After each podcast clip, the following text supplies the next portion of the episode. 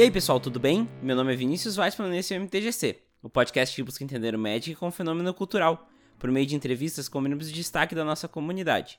Para o episódio de hoje, convidei o Volney. O Volney é, além de marido da Meg, ele faz junto com ela lives casuais de Magic Arena. E ele vem aqui para nos contar um pouco mais sobre a história do Magic na vida dele. Essa entrevista foi gravada no dia 1 de maio de 2020. Bom, esse aviso aqui já se tornou padrão no MTGC, mas fique em casa. Se você não trabalha em um serviço essencial, resguarda a tua saúde e a dos outros ficando em casa. A pandemia da Covid-19 é real, muito grave e se aproxima dos seus piores momentos aqui no nosso país. Conto com a sua colaboração para reter o vírus e diminuir os danos. A quarta temporada do MTGC é patrocinada pela Barmana. Agora está mais fácil ainda gerir seus decks com a ferramenta de deck building da Barmana. Com novos recursos, ficou mais fácil entender seu deck e também pesquisar novos. Por exemplo, agora os decks podem ser marcados com seu arquétipo no momento do cadastro. Assim, você pode marcar, por exemplo, que seu deck é control, agro ou combo. Se for um deck do Arena, ainda dá para marcar se é melhor de um ou melhor de três.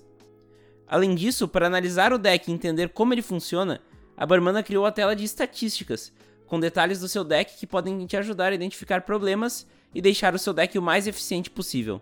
Além de tudo isso, para melhorar no network e construção coletiva de decks, Agora os comentários são permitidos também em todos os decks da plataforma.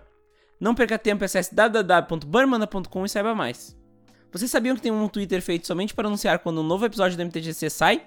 Ele foi feito para que você possa ativar notificações e ficar sabendo sempre que sai um novo episódio.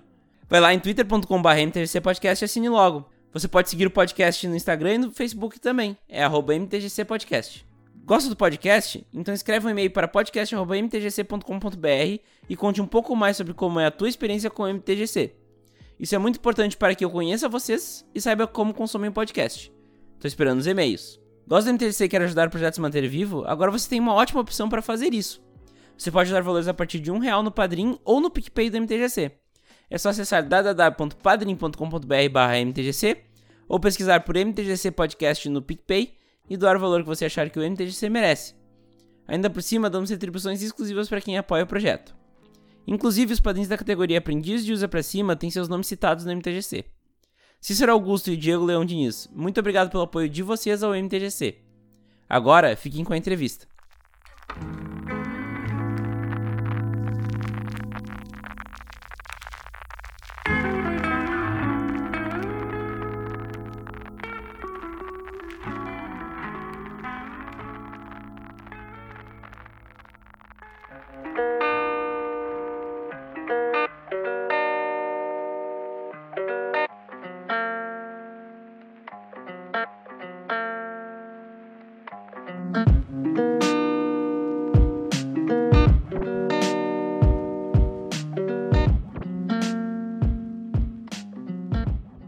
Boa noite, Volney. Seja bem-vindo ao MTGC. Muito obrigado por aceitar o convite e disponibilizar teu tempo para essa conversa.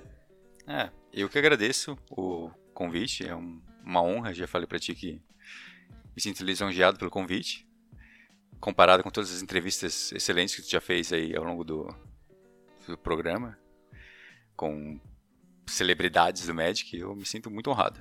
Maravilhoso. Mas então te apresenta aí, fala um pouco mais de ti, quem tu é, de onde tu vem. Bem, eu sou Volney de Souza Júnior, é, natural de Florianópolis, sou marido da Meg, conhecida mais na comunidade como Cozy Translator. Cozy Translator, né? O, o, o arroba, né? Sim. Aí, com ela eu faço um, um, programa dentro do bloco de, de streamers dela, que é o Tio Gamers, né? Tios Gamers, que a gente joga um pouquinho de areninha, geralmente nas quartas, quintas, ou às vezes no fim de semana. E a gente tá aí pra jogar Magic. De vez em quando eu apareço aí no, jogando Commander EAD com a rapaziada também. Acho que é o recorde de participações da, da lives da MTGC já. Mas então, Volney, só para fazer aquela apresentação guiada, já falou de onde tu se criou, né? Mas de onde Sim. tu fala agora, qual a tua ocupação e como o Magic entrou na tua vida? Atualmente eu estou entre empregos, digamos assim, estou estudando para concursos públicos. Nessa época de Covid é mais complicado, né? Tá todo mundo meio sem função. E como o Magic entrou na minha vida? Nossa, isso aí é uma longa história, tem que puxar uma cadeira aí, porque eu comecei no jogo bem quando ele veio pro Brasil. Eu era um guri. tinha meus 12 anos de idade quando um amigo meu, RPGista, né, jogava RPG, era um mestre do grupo, enfim. Era um pouco mais velho que a gente, na verdade, era um amigo de um meu irmão. E ele mestrava para mim, para meus primos, RPG, e aí ele trouxe umas cartinhas de Magic. Aí ele me deu uma carta e falou assim: Essa é a tua primeira carta de Magic e a primeira carta de Magic a gente não esquece. E eu lembro de que eu falei assim, cara, que coisa absurda. Como é que eu vou. tipo, não faz nenhum sentido o que ele falou para mim. Mas eu lembro da carta até hoje, que é o Tigres de Dentes de Sabre, de Era Glacial, 2 barra 1 uhum. iniciativa, com flavor de Lorissa Codivais, que falava algo sobre pegar a pele do tigre e fazer dele cobertor ou coisa assim. E, cara, e eu tenho essa carta até hoje. Eu já perdi a minha coleção dezenas de vezes. E achei essa cartinha lá, eventualmente numa gaveta. Guardei na minha pastinha. E tá lá até hoje comigo. Isso é uma inveja que eu tenho, porque a minha primeira carta sobreviveu a umas cinco perdidas de, de coleção e na última eu perdi ela. Pois é. Mas é, nossa, e isso é uma coisa muito marcante mesmo. Eu, eu, tem pouca gente que tem essa história, assim, de ter a primeira carta que alguém deu, né? Mas é, não, eu, eu acho super legal. E eu acho assim. engraçado, porque, assim, se ele não me falasse essa frase exatamente, que nunca esquece, eu já teria esquecido, com certeza. O fato de ele ter uhum. falado isso, e, e eu ter achado absurda a afirmação dele, uhum. é que me fez lembrar. Então, um abraço pro Délio, o que me deu a primeira carta. Fantástico. Não, é, eu, eu também lembro muito da minha primeira carta, que era uma enfrentaria, de, enfrentaria com balista de oitava edição. Uhum. Não, Mas é carta eu, péssima. Eu não... é, é, uma carta de três manas vermelhas, 2-1 um iniciativa, sabe? Nem pra selado eu acho que serve. eu lembro, eu gostava dessa carta porque quando eu comecei, a o CD-ROM que boa. me ensinava tinha ela, e eu achava ela fantástica. É, a ilustração é boa, é a Melissa Benson. É um tigre super bombado, com umas presas enormes e um olho bem azul, assim. bicho parece ameaçador, parece um bicho de córea. Aí tu vai ver 2 barra 1 iniciativa, tá ligado? Tipo, nossa. Ai, ai, Magic antigo tinha essas coisas meio discrepantes entre a arte e a carta. Exato, é. Mas, enfim, como é que foi a primeira experiência do Magic na tua vida depois dessa primeira carta? Ah, cara, é, no começo era um brinquedo, né? Eu era praticamente uma criança, pré-adolescente ali. E a gente brincava no chão de colégio, aquela coisa. Bastante gente já passou por isso, né? Eu é, tinha essas cartas dadas, assim, a gente marcava atrás da carta com caneta de quem era o jogador, misturava e jogava com os amigos ali, como se uhum. fossem figurinhas, sabe? Até quando eu fui comprar minhas, meu primeiro maço de cartas, de 60 cartas da quarta edição, e custava o quê? 10 reais, eu acho. É, nem isso. E comprei aquele maço de cartas na Dragon's House, casa, é, casa de RPG também, e tava começando a vender card games tipo Spelljammer, é, não, era, fora o nome, outro tinha um card game do do D&D na época. Spellfire? Spellfire. Spellfire eu tenho um deck Spell... disso. Uhum. tinha Spellfire e Magic para vender. Aí eu já uhum. conheci o Magic, comprei Magic e tal. E aí, dali comecei a jogar com aquele deck de 60 cartas que é literalmente cinco cores, né? E, enfim, depois comecei, comprei mais um, enfim, fui comprando booster aleatório, né? Com o dinheiro do lanche, comprava terras natais direto. Nossa, era o booster mais barato que tinha, custava 8 reais, eu acho, vinha quase nada de carta, vinham 8 cartas, eu acho. Ah, sim, tinha umas coleções que vinha menos do que 15, né? Isso, uh -huh, era bizarro. E aí eu montei um deck, comecei a montar um deck preto e branco tal. Brincava no recreio da escola e às vezes na saída também, não tinha um refeitório grande. Uhum. Geralmente com meus primos, amigos deles, começava a vir uns colegas, né? Ah, tu joga Magic, me ensina a jogar. E aí eu ensinava a rapaziada a jogar. Foi bem bacana. Depois no meu bairro também, eu acabei conhecendo mais gente que jogava. E é engraçado, né? Porque era uma época assim, já tinha internet e tal, mas era um pouco. Não tinha tantos recursos, né? Pra, pra galera se falar e tal. Era mais telefone, eu ligava pra casa dos meus amigos, perguntava se vocês estavam lá pra jogar Magic e tal. E fiz muitas amizades ali, mantive muitos é, contatos ainda. Do bairro e também, do, de Floripa ali. Mas eu não jogava muito em loja, né? Esse começo foi. Foi mais lúdico, né? Sim. Até eu montei meu primeiro baralho, que parecia mais competitivo, foi ali na Saga de Urza, eu acho. Uhum. Demorou um pouquinho. Aí eu fiz o deck, sei lá, um de caranguejo ferradura. Estudo hermético com caranguejo de ferradura. O combo era desvirar ele e dar um de dano. Aí tu fazia isso por uma mana azul, desvirava a criatura, virava, causava um ponto de dano com encantamento estudo hermético. Aí a ideia era mana vai, passar com Counter Spell na mão, e se o cara não fizesse nada, tu dava dano dele com o número de manas que tu tinha, mais o caranguejo na mesa. Era hard control só com cartas comuns e incomuns, assim, era massa. Nossa, é. legal. Mas, ô Volney, como é que tu se define como jogador de Magic?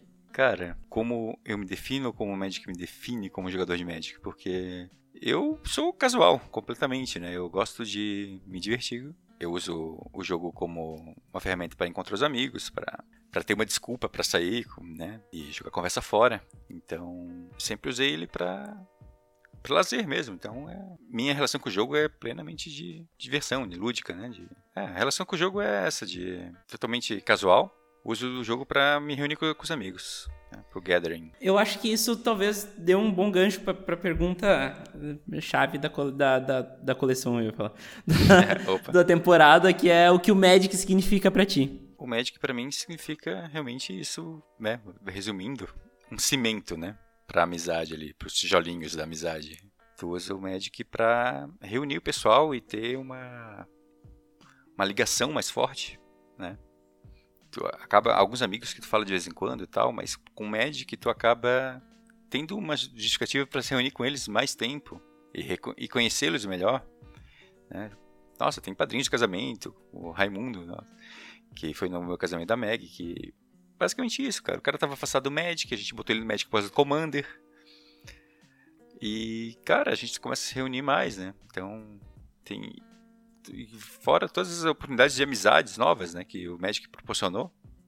Como a gente brinca, né? Eu já falei com a Meg, quando tu é mais velho é difícil fazer amigos. Mas quando tem um jogo, tu passa a poder é, usar ele como a muleta ali, né? A desculpa para se socializar, né? E, e é ótimo, né? A gente com conheceu certeza. muita gente em São Paulo ali, com os eventos no Magic Fest, né? E são amizades que perduram, né? Graças ao jogo, e a gente é muito grato por isso. Qual a tua percepção sobre os novos caminhos do Magic, né? Com essa nova popularização, com, com um caminho mais de cultura pop que a gente vem vendo o jogo seguir, com as decisões novas da, da Wizards também, né? Uhum. Uh, como é que tu vê esse futuro próximo aí? Uh, tudo bem que agora esse, o futuro próximo ainda não é, é. é muito incerto, né? Mas uhum. tirando de lado a questão da quarentena, né? Como é que tu vê esse futuro próximo dos novos caminhos do Magic? Cara, eu acho ótimo. Como jogador casual, eu gostaria mesmo de espalhar a palavra e ver o Magic sendo popular. Assim, vender deck inicial, sabe essa coleção nova que eles estão anunciando?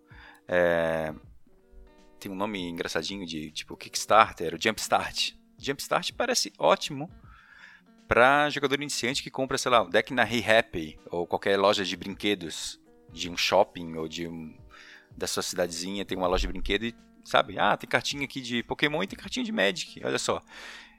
Sabe, para dar aquele sentimento quando eu era criança de comprar uma, um brinquedo ali e gostar daquilo, jogar com a família, jogar com os amigos, ter uma acessibilidade maior, né? Acess é, tornar o jogo popular, para mim, significa abrir ele para um mercado maior, né? Para outras pessoas conhecerem o jogo, não ficar de nicho. E talvez com isso baratear para todo mundo, talvez ter mais oportunidade para todo mundo jogar um formato mais competitivo, talvez o standard fique mais acessível, ou modern, enfim. Eu acho excelente a ideia de tentar buscar outros públicos com filmes, com, com HQs, com seriado, com jogos de diversas plataformas, para mim excelente. O, o jogo para mim, como eu sou um, um, entusiasta, eu quero o jogo mais popular possível, para poder jogar com o maior número de pessoas possíveis, diferentes, conhecer outras pessoas, ligar, me ligar com outras pessoas através do jogo. Isso é excelente para mim. É o caminho certo para se seguir. Popularização do jogo. Show de bola. É, inclusive o Arena é um. É outra um, ferramenta, sim. Uma ferramenta. E, tu, e que vocês estão acostumados a usar, inclusive, em live, né? Exato. É. O Arena eu já trouxe também. É, eu falei de história que eu jogava com primos quando criança, então tem um primo meu que voltou, assim, da infância, a jogar por causa do Arena. Eu convenci ele, bati na tecla várias vezes, falando, cara, relaxa, não vai precisar comprar carta de novo não vai precisar se viciar né, e gastar tudo, né? Porque agora a pessoa é pai de família, né? não adianta. Né? Não precisa nem Sim. sair de casa para jogar na loja, joga só na arena. Volta e meia tá lá nas lives minha da Meg e tá dando seus conselhos pra gente de, de selado, já tá se encaminhando melhor do que a gente. Então, eu acho isso muito legal. O 40 Muito possibilita isso, né? Trazer o pessoal que também gostava de jogo quando criança, mas agora não tem tanto tempo para Uhum. jogar. Que tem, né? Dupla jornada, aquela coisa toda. E pode jogar alguns minutinhos por dia, sem comprometer muito, sem precisar organizar coleção, sem precisar mexer em pasta, sem precisar se deslocar para loja, né? Com esses novos tempos ainda de, quarentena, É mais verdade. prático ainda, né? Uh, Vonda, então, pra finalizar essa parte aqui da, da entrevista, pra ti, qual é o papel cultural mais importante do Magic? Cara, eu acredito que como todo bom jogo, ele serve pra reunir as pessoas, né? Reunir as pessoas em prol de algo em comum que elas gostam de fazer. Pensar em desafios, pensar em solucionar problemas, né? E de uma forma misturando com entretenimento, né? Misturando com, com uma reunião com os amigos, enfim. A ideia do, do Magic, assim como dos jogos em geral, é, é essa. Parece que eu tô batendo muito na mesma tecla, mas pra mim o Magic é o Gathering, né? Sem dúvida, não tem muito o que tirar disso. Não, e tem como ir muito mais longe disso, né? Desse conceito. Não, é, e realmente é, eu acho que, pegando até por um histórico assim do MTGC, que na real a ideia original do MTGC era fazer essa, esses paralelos, né? E tu vê que eu acho que é o, é o que mais chama atenção, assim. Ah, que nem tu falou, o cimento que faz os tijolos da amizade ficarem juntos, né? Porque- Exatamente. é. E isso é basicamente troca, troca cultural com outras pessoas, né? Pô, nós, não nos, nós nos conhecemos por causa do Magic, né? E, e, e isso acho que é uma das coisas mais da hora, assim, que o Magic tem mesmo. Com certeza. É.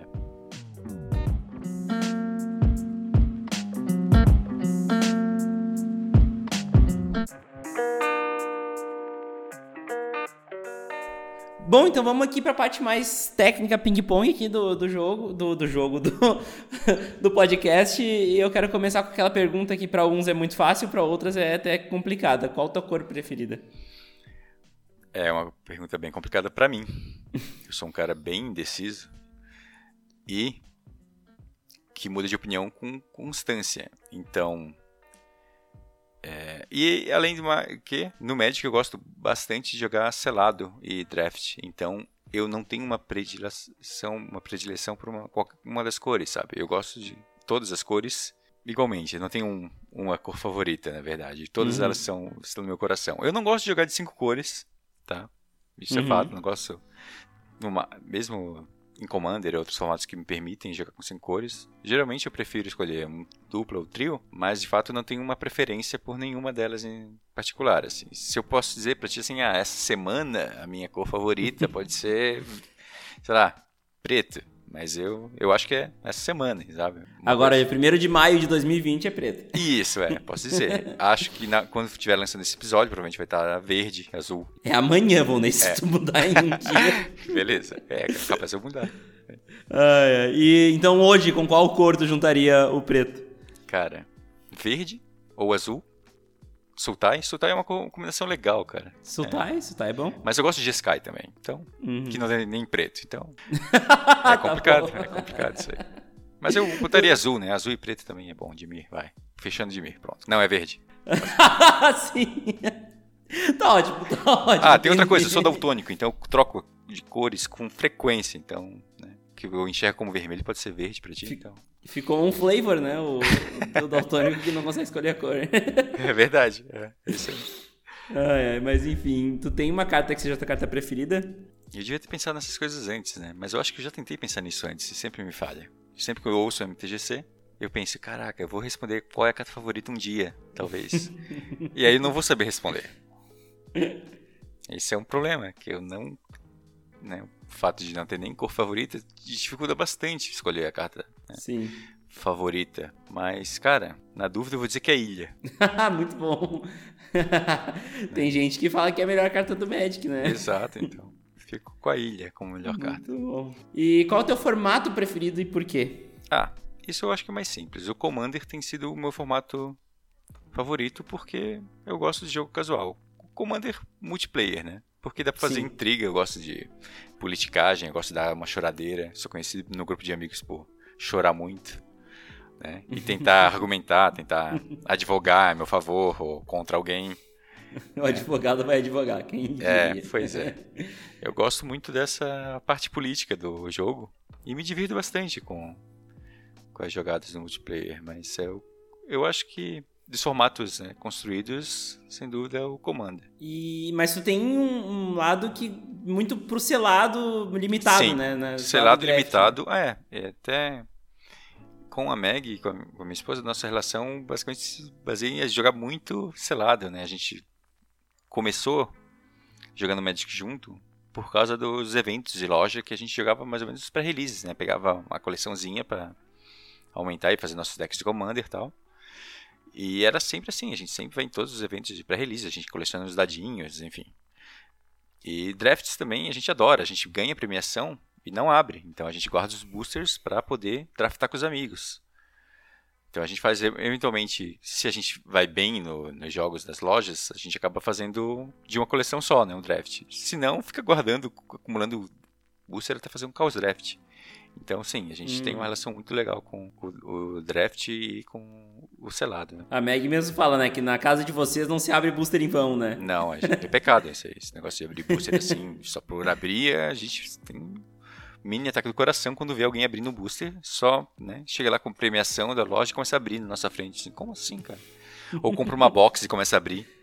Esse nossa. draft todo jogado fora. Nossa, que oportunidades, porque daí tu vai abrir aquela em comum Sabe? E ela nunca, nunca vai, vai ser usada. É, nunca vai ser usada. Ela vai pra uma lata de lixo, vai pra uma gaveta, vai ser esquecida. Nunca vai jogar nenhuma vezinha, sabe? E às vezes até uma rara que de 25 centavos que faz um estrago no selado, no draft. Uhum. Mas está sendo ali desperdiçado porque a pessoa olhou para aquilo e falou: droga, não abri a minha carta favorita aqui da coleção. Que ela podia ter comprado single. É, exato, podia ter comprado single. podia estar aproveitando o jogo de outro jeito. É, e inclusive selado, a gente tá indo mais além aqui, mas eu acho que é válido. Uh, o selado ele é um Sabe? E o draft é um jeito de tu aproveitar ao máximo o jogo, né? Porque se tu abrir o booster só por abrir, uhum. tu não vai aproveitar ao máximo aquele booster. Exato. Né? E aí tu aprende um pouco sobre construção de deck, sobre é, jogar com outras cores que tu não tá familiarizado. Eu digo que gosto das cores justamente porque eu jogo muito selado e draft. Então, a tua pool veio azul e preto e tu nunca jogou de azul e preto, mas, cara, por que não? Sabe? A, a Meg também era assim, ela não tinha familiaridade de jogar no começo, né? Com cartas que ela gostava muito de verde, gostava de branco. Uma vez pegou um deck vermelho e preto e destroçou no pré-release. Desde então ela não pode dizer que não gosta de de vermelho e preto, né? Ela, pelo contrário, ela adora. Então é assim, né? a gente acaba aprendendo a jogar com outras cores que a gente não tá não gosta tanto, que não é familiar. E passa a respeitar melhor, né? Passa pensar melhor em outras estratégias de jogo também. Melhora muito o jogo em geral e é divertido. Tu passa a apreciar o jogo por completo, né? É, não é. Exatamente. Eu acho que essa, esse exemplo que tu deu de aquela carta incomum ou comum que não vai ter uso em nenhum lugar uhum. e que ela foi feita, inclusive, para limitado, né? Exato. É. Muitas vezes o, é, o design do jogo é pensado nisso, né? No limitado. Eles constroem as coleções com base nisso, então é um aspecto do jogo que tu tem que aproveitar também, né? Se tu gosta, para quem gosta de jogo, eu recomendo que joguem selado e joguem drafts. Bom, Volney, qual o aspecto do jogo em si, daí falando de mecânica mesmo, sem falar do, da parte além da mesa, né? Uhum. Tu acha que é o melhor argumento para trazer novos jogadores e mostrar para eles que o Magic é legal? É, bem, eu acho que não tem uma receita, né? A pessoa tem que estar levemente inclinada a jogar, né? Tem que ter um, mostrar um mínimo de, como posso dizer, interesse, né? Seja pela ilustração do jogo, seja pela historinha, o lore, né? Historinha, maldade. Meg me mata. Ou seja pela parte estratégica, né? Da montagem de decks, combinação de cartas. Cada pessoa tem uma é fisgada para o jogo por um, por um aspecto diferente. Então, eu não acredito que vai ter uma regra geral, mas eu acredito que se a pessoa gosta de jogos, gosta de desafio, e quer se divertir. Não, perfeito. É, uhum. é o desafio intelectual que Sim. o jogo traz, né? Justo. Tu falou, tu falou antes em quebra-cabeça, né? É, é que uhum. o Magic, ele é... Pensa que desde o deck building ele é um pouco de, de quebra-cabeça, né? É justo. A pessoa tem que encaixar as peças, ver ali a sinergia entre as cartinhas, principalmente no, nos formatos limitados, né? Mas em outros também tu pode combinar cartas de diversas coleções diferentes, né? Então, mas para trazer alguém para o jogo novo, Uhum. Eu diria isso, é combinação das cores, combinação da, das estratégias ali, para quem gosta de desafio intelectual e, e combinação de possibilidades, é um, é um o convite está feito, né? O Magic tem tudo isso para oferecer. Show de bola. E, enfim, eu, eu tenho aqui uma pergunta: se jogar Commander, eu nem vou fazer, porque, né? Daqui a pouco a gente vai entrar em live jogando Commander. Opa! uh, mas qual é o teu Commander preferido e por quê? No momento, o meu commander favorito, eu acho que voltou a ser o meu primeiro comandante, olha só, é cíclico. Eu tenho gostado bastante do Green Green. O Cadaveroso. É, o Cadaveroso. Não somente pela criatura em si, porque, mas pelo deck que eu montei, com a história que eu tive com ele, enfim. Foi o primeiro deck que eu montei de Commander, um, um Jimmy, que antigamente era só um deck azul e preto com as cartas que eu tinha. Hoje ele tem uma, um tribal de zumbis com um pouquinho de combo. Só pra finalizar. Aquele altar, altar da Brood que triga trilhões de vezes. sim, sim. Bilhões de zumbis e milar todo mundo, enfim. Nós descobrimos isso em live, inclusive. Pois é, é. E já, desde então eu já fiz duas vezes, foi incrível. Muito bom. Mas não tinha aquilo no deck, é. Foi adições. O negócio de ficar pegando um deck, né, um pet deck assim, como esse, e ficar adicionando cartinhas das coleções novas, prestar atenção o que é que entra, o que é que sai. Aquela velha história que o deck nunca tá pronto, né? Acho que o Commander tem muito disso. Nunca, né? é. Isso é muito legal, é. Mas por enquanto, é, tem sido esse deck, mas eu gosto também de jogar com mono green, então. Gosto do é Honest, o... eu fiz um deck do Honest só de pra frente soco forte, né? É só não precisar pensar muito no jogo e deixar decisões difíceis pros oponentes, né? O deck do Ronas é o deck do o deck brabo do Bonner, o deck. Sim, é. Bichão. Fecha os olhos e vira tudo pro lado. É isso aí. Depois fazer conta com o oponente, né? É, exatamente. tu nem sabe quanto tu bateu, bateu. É. Quem bloqueia, faz a conta. Uh, mas enfim, uh, chegando aí no, na última pergunta dessa, dessa parte da, da entrevista, qual foi o momento in-game mais engraçado, divertido ou marcante que tu te recorda? Como a minha memória é curta, a última live que eu fiz com a Meg foi hilário porque eu tava estabilizando o jogo. Eu fiz um jogo com deck azul e branco de Corea, selado de Corea. E o oponente estava jogando de Abzan. Eu tinha feito estabilizado o jogo com aquela carta que faz um Kraken 8/8. Toda vez que tu compra uma carta, tu põe um marcador no, no encantamento e tu tira 8 marcadores, tu faz um Kraken, né? Enfim. Uhum. E mais um encantamento de voo. Tava, tinha uma carta que me permitia comprar uma carta toda vez que eu causava dano no oponente. E eu tinha estabilizado o jogo. Ele me dá o ultimato Abzan, né? O de três cores, trazendo todos os bichos dele do Grave de volta, que foi um sacrifício para matar, porque meus removos não eram fraquíssimos e situacionais, no azul e branco. E tudo bem, eu estabilizei o jogo. Eu tava voltando pro jogo. Tinha matado a escritura deles duas vezes. E aí eu compro a última carta do deck e, e perco por mil. E foi um espanto enorme. Eu e a Meg começamos a rir descontroladamente, porque a gente não prestou atenção que a gente, de tanto comprar carta todo turno, cartas extras, a gente acabou com o deck. ah, é. Então eu perdi, mas me diverti muito. Então foi muito engraçado. Essa frase é a frase que mostra que a pessoa é casual, né? Eu perdi, mas eu diverti um monte. Então, Sim, ótimo. exatamente. Nossa, o deck do cara tinha me destroçado. Assim, o momento que entrou o Ultimato, ele voltou com todos os bichos dele pro cemitério pro campo. Ah, o Ultimato no, limi no, no limitado é, é, muito bizarro. Né? Eu podia ter desistido, mas eu consegui, tinha ido além, tava quase virando, só precisava de ter umas quatro cartas a mais no topo do deck ali. Sim. é, e, e, e, sabe que quando eu era criança eu achava comprar carta uma, um efeito ruim. Porque tu ia assimilar. Não, pois é. Cada carta que tu compra é um, um pouco mais perto do fim do jogo. Exatamente. É. E eu saboreei isso, mas né, não me arrependo porque comprar cartas são é muito gostoso. Nossa, é muito bom, muito bom. é, mas uh, inclusive esse encantamento aí é bem bom pro Commander também, pra ser é. bem sincero. Aquele do Kraken, pois é, muito bom. É.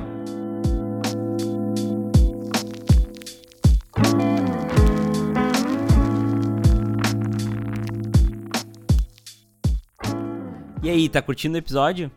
Deixa só eu te lembrar que agora o MTGC tem lives de Commander toda sexta-feira, alternando entre jogos de tabletop e Magic Online semana a semana.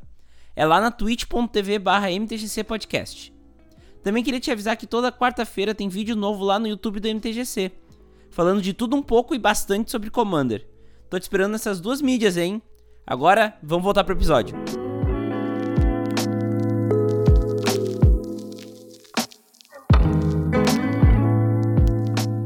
Bom, Vonley, vamos agora então para a parte mais personalizada da entrevista. Ok. Eu, eu acho que sim, temos que tirar o, o, elefante branco da sala e falar do assunto óbvio de como é ser casado com uma mulher que joga Magic, né? Porque a casa de vocês parece que gira em torno do Magic, né? Vocês têm lá aquele, aquele enfeite que é de dados de pré-release, vocês têm cartas para todos os lados. Como é que é isso? Como, co- eu falo porque eu já, já visitei vocês, né? Na real foi o apartamento sim. em Floripa, né?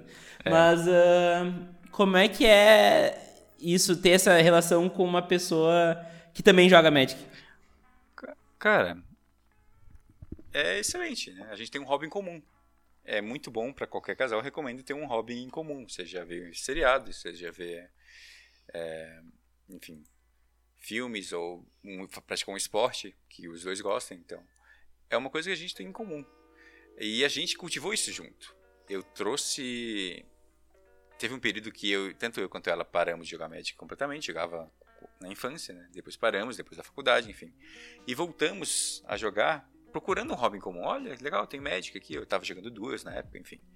Então, o Magic ele serviu mais, né, mais uma colinha pro relacionamento, né? Mais uma um cimento ali, porque ele tem nos dado assuntos em comuns para conversar, para para fazermos além das dos nossos trabalhos, né?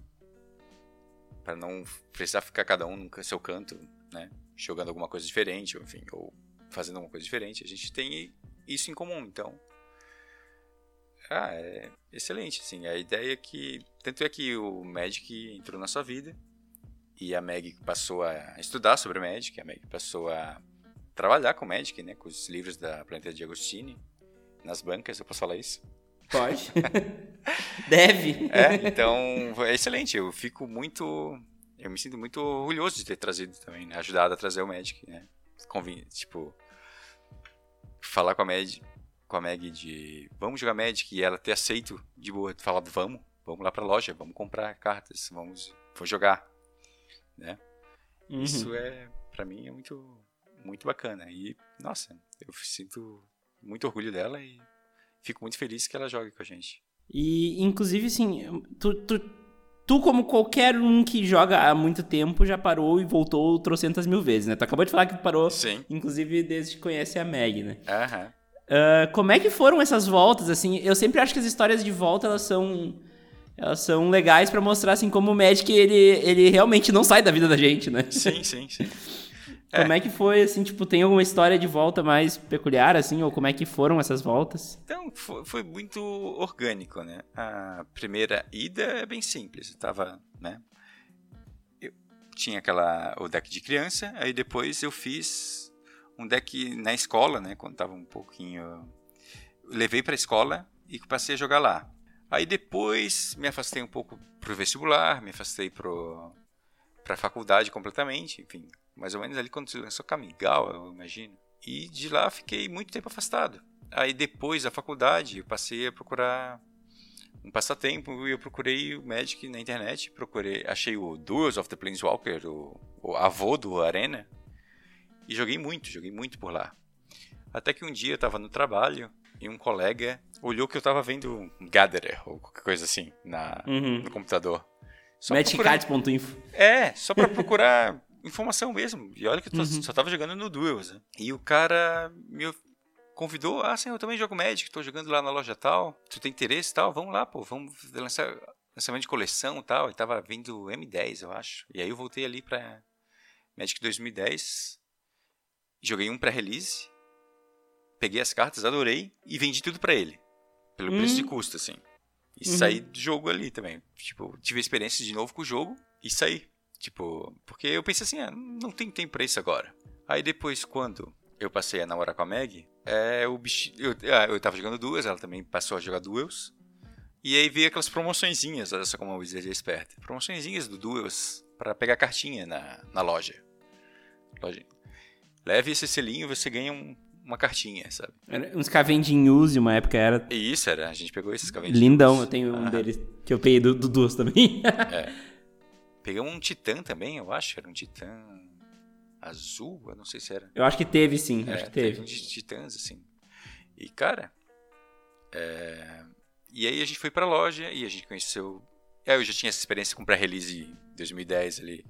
Que eu falei pra Meg, que eu achei super tranquilo. Joguei ali na Dragons, foi bem tranquilo. E aí a gente voltou pro jogo aos pouquinhos, assim. Com- Compramos um kitzinho de lands, comecei a fazer meus decks, comecei a ir na loja, assim foi naturalmente, né? Então esse retorno foi basicamente por um bom programa da Wizards de... De converter o online no digital, né? né? De conexão, converter... É, do digital pro físico e assim vai. Inclusive, né, fa faz falta hoje em dia, né? é, pois é. Eu acho que eles podiam fazer isso mais com, com a Arena, sabe? Disponibilizar. E assim, a Meg ela é cosplayer, né? Então eu acho que Também. a galera que tá ouvindo conhece a Sim. Meg, né? Meg. Uh, mas. Tu já teve algum. Vocês já tiveram alguma ideia de fazer algum cosplay em casal? Alguma. Alguma coisa de fazer junto, assim? Tipo. Já teve vontade? Como é que é? Ah, cara, eu nunca tive vontade, vontade, mas quando ela começou a fazer o cosplay, que não sei se eu posso falar agora, não sei se já é Pode. é público, acho que já. Não sei, acho é por ela. É, eu acho que sim, é. Depois tu confirma, mas eu acredito que sim. O cosplay do Tezzeret, quando eu vi o começo, eu falei, nossa, eu faria esse cosplay também, Tezzeret. Se não for público, vai ter um pi! é, aí eu faria esse também, porque ficou muito legal o começo ali e tal. Fez os, os adereços né, iniciais, ficou muito legal. Uhum. Mas a gente não planejou nenhum cosplay de casalzinho ainda, não. não é, até não porque é uma coisa bem pessoal, né? É, é sim. Mas tem, tem as peculiaridades também de viver como cosplayer, né? Ah, claro. Sim, tirar foto, né? Aquela coisa toda. Tem que estar sempre lá carregando a mochilinha, né? Procurar hum. luz, né? Quem achar o Volney num GP e ele não tiver com, com um monte de coisa segurando, não, alguma coisa aconteceu. Sim, é, tem que estar lá. Mas isso é legal, eu gosto de participar, gosto de tirar fotos junto também, fazer, dar ideia para as poses. Uhum. Uhum. participar da, da experiência, muito legal. É, tu acaba participando da experiência cosplay, né? Mesmo sem fazer, sim, né? Não, não necessariamente tu precisa, mas tu, tu, tu vê de perto e vive de perto aquilo, né? Vê as pessoas que o carinho das pessoas que chegam perto e tal, pra tirar foto, é muito legal. Esse carinho que, ela que eles têm pela Meg. E falando até de, de GP e eventos em geral, né? Tu, tu, sempre tá lá junto com a galera, né? Porque tu tá junto com a Meg, a Meg tá junto Exato, com a galera. E... Exatamente, então. E tu acabou fazendo várias amizades ali no meio da, da, da galera de produção de conteúdo, né? Sim, sim. É, considero muito como meus amigos o pessoal ali. Então a gente faz amizade, né? Faz a conexão por causa do jogo. Eu acho isso excelente, né? Às vezes eu nem. Olha, eu não sou o maior consumidor de conteúdo, tá? A galera pode até me xoxar aí, mas não sou. Não consumo tanto YouTube assim. Mas sim, me considero amigo. O André também, que é conterrâneo, o Guma, né? De Floripa uhum. lá. Algumas vezes já fomos na casa dele jogar jogos de tabuleiro, jogar Magic. Eu acho interessante, né? O caminho que a Meg me proporcionou de conhecer essas pessoas excelentes, né? são pessoas o pessoal pro produtor de conteúdo é, é, geralmente muito sociável, muito mais aberto à comunicação, comunicativo. Então são pessoas ótimas para ter como amigos. Né? Então eu agradeço a Meg também pela oportunidade né, de poder conviver com essa galera. E até às vezes ela me considerar um deles. ah, não, já é, né, Volney? É, gente, é, fazendo um off aqui, é, foi uma briga trazer o Volney pra cá, porque ele não queria, ele não aceitou que ele, que ele podia ser entrevistado no MTGC, tá? Não, Esse não é o nível cara. do bagulho. Não, claro. Do PV tem que ir só pra cima, né? Vai, não, não tem... Ah, eu ganhei dele, né? tá certo, então. Mas eu a Wizards vai pagar isso, né? E eu já ganhei de ti, então, né? É, ó. Então. Tecnicamente eu ganhei do PV, então. Ai, ai, mas uh, agora vocês estão fazendo live, né? Sim. Uh, qual, qual, que é a frequência da live mesmo? Olha, a gente costuma fazer uma vez por semana. Uhum. Costuma ser nas quartas-feiras, mas pode variar. É só entrar em contato com a Meg no Twitter. A gente tem um, um canal ali de diálogo. Uhum. E ela tá sempre fazendo as lives, né? Ela costuma fazer lives da, do cosplay, ou mesmo só de conversas e tal. Inclusive, a gente está pensando em fazer uma conversa dessa por causa do, da polêmica do DCI. Uhum. Estamos pensando em fazer uma live contando nossas histórias, né? Com os DCI, lendo o pessoal que a gente conheceu, as pessoas que, que eventualmente a gente jogou contra e depois foi conhecer melhor. Uhum. É bem interessante, assim. Tem bastante história para se contar com, com um histórico de eventos da Wizard. Para quem tá ouvindo no futuro, outros sabe o que, que era o DCI, tu entendeu o que nós estamos falando? Nós estamos bem na época que foi comunicado que vai ser apagado o DCI, nós estamos ainda em luto. Uhum. É verdade. mas mas uh, quem não sabe o que era o DCI, o DCI era um, uma carteirinha que tu tinha que dizer quem tu era no Magic e tinha todo o teu histórico de jogos na lojinha ou em eventos. Era Sim. bem legal. Sim, tudo registrado lá, desde os primeiros pré-release, que a gente gosta muito, né? Os uhum. oponentes que jogamos, como, como foi a pontuação. É uma tristeza que a Wizards vai né, apagar esse conteúdo, mas enfim, paciência. Vamos esperar é. para melhor aí. Bom, mas e nas lives de vocês, vocês estão lá sempre jogando uma areninha, se divertindo? Isso, exatamente. A gente joga arena, costumamos jogar ou drafts ou selados, mas também estamos jogando Brawl, né, para matar saudade do Commander. Uhum. Então, jogamos Brawl histórico também. Assim, temos desafios com o pessoal. Então, a gente tá lá para se divertir, para falar com o pessoal, bater, é, conversar, ouvir música. É, e então, como é que foi essa esse, essa transição pra agora pra frente das câmeras, né, Valente? Sempre tava ali é. dando suporte pra Meg e tal, e agora é. tá ali na frente das câmeras, né? Pra mim é muito difícil. Pra mim é até gravar esse podcast é difícil. Então. Eu fico me policiando, enfim. Não me dou bem com a oratória. Mas, ah, para. Tipo, come... É, agora tu tá se adaptando com o fato sim, de sim. que... Sim, tô me adaptando, tô me deixando mais soltinho, fazendo umas piadas e tal, mas...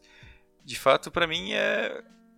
É uma experiência nova, né? Assim como para mim draftar uma cor diferente é uma experiência nova, agora eu tô aceitando, né? Essa experiência e tirando o melhor proveito dela. E eu acho que tem sido divertido. A Meg tá me trazendo para esse lado de, né, de produtor de conteúdo e eu tenho me divertido com ela. Maravilhoso. Como é que foi para chegar nesse formato de live aí, bem casual, bem de boa, assim? Ah, cara, naturalmente. A gente costuma jogar assim. Uhum. Eu costumo falar muita besteira quando tô jogando sozinho com a Arena, né? Porque Magic ao vivo tu não consegue falar muita besteira, né? Sim. Quer dizer, eu, eu até jogo, né? Quando eu jogo no pré-release na loja, eu gosto de me divertir. Então eu faço muita piada com o meu oponente, faço, assim, com ele, né? Não dele. Sim, sim. Então faço eu tento jogar o mais descontraído possível. E é onde eu realmente. Quando eu jogo o Magic, eu tô relaxando. Então, é, eu passo a ficar bem descontraído, faço piada, faço piada com qualquer situação da mesa ou jogo. E a Meg me vê jogando, me via jogando sozinho na arena e falava, pô, a gente devia gravar isso aí. E às vezes ela de fato jogava comigo, jogava do meu lado, ou eu assistia ela jogando. E ela teve a ideia de gravar, né? Jogar o casal ali. Às uhum. vezes parece às vezes eu acho que parece injusto, né? Porque são duas pessoas jogando contra um, mas dado o meu histórico de jogo, por exemplo, da última vez que eu perdi, né? Três derrotas consecutivas, então acho que não tá tão desonesto assim. Sim. É, mas isso é legal também, essa troca de ideia na hora da tomada de decisão, né? Duas cabeças pensam melhor que uma, né? Sim, e nós a gente tá conversando ali, praticamente um two-headed giant contra uma pessoa só, eventualmente, mas... É... Mas a ideia ali é descontração mesmo. Ah, geralmente um fica prestando atenção no chat, né, o que o outro está conversando, e o outro presta atenção no, mais no jogo. Uhum. Mais ou menos assim. E eu também peço sugestão do chat para alguma jogada, para alguma escolher alguma carta. É, e vocês também têm essa interação entre vocês dois que também ajuda um pouco, né, na, na no ritmo da live, na, né? Isso, na transmissão, né, fica ajuda bastante, né, ter um, um coleguinha ali, table friend.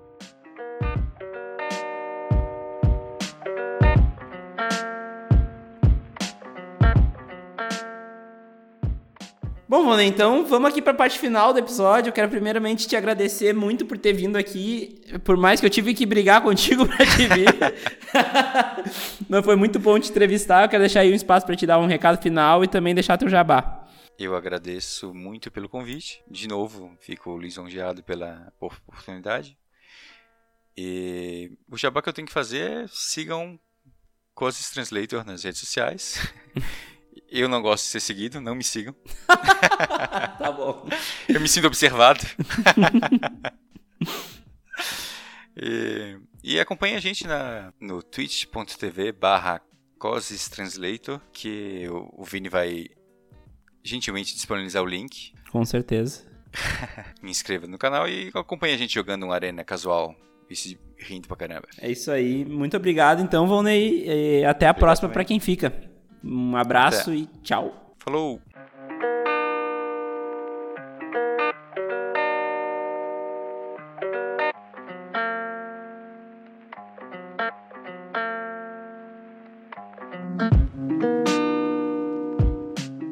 Você gostou desse episódio do MTGC?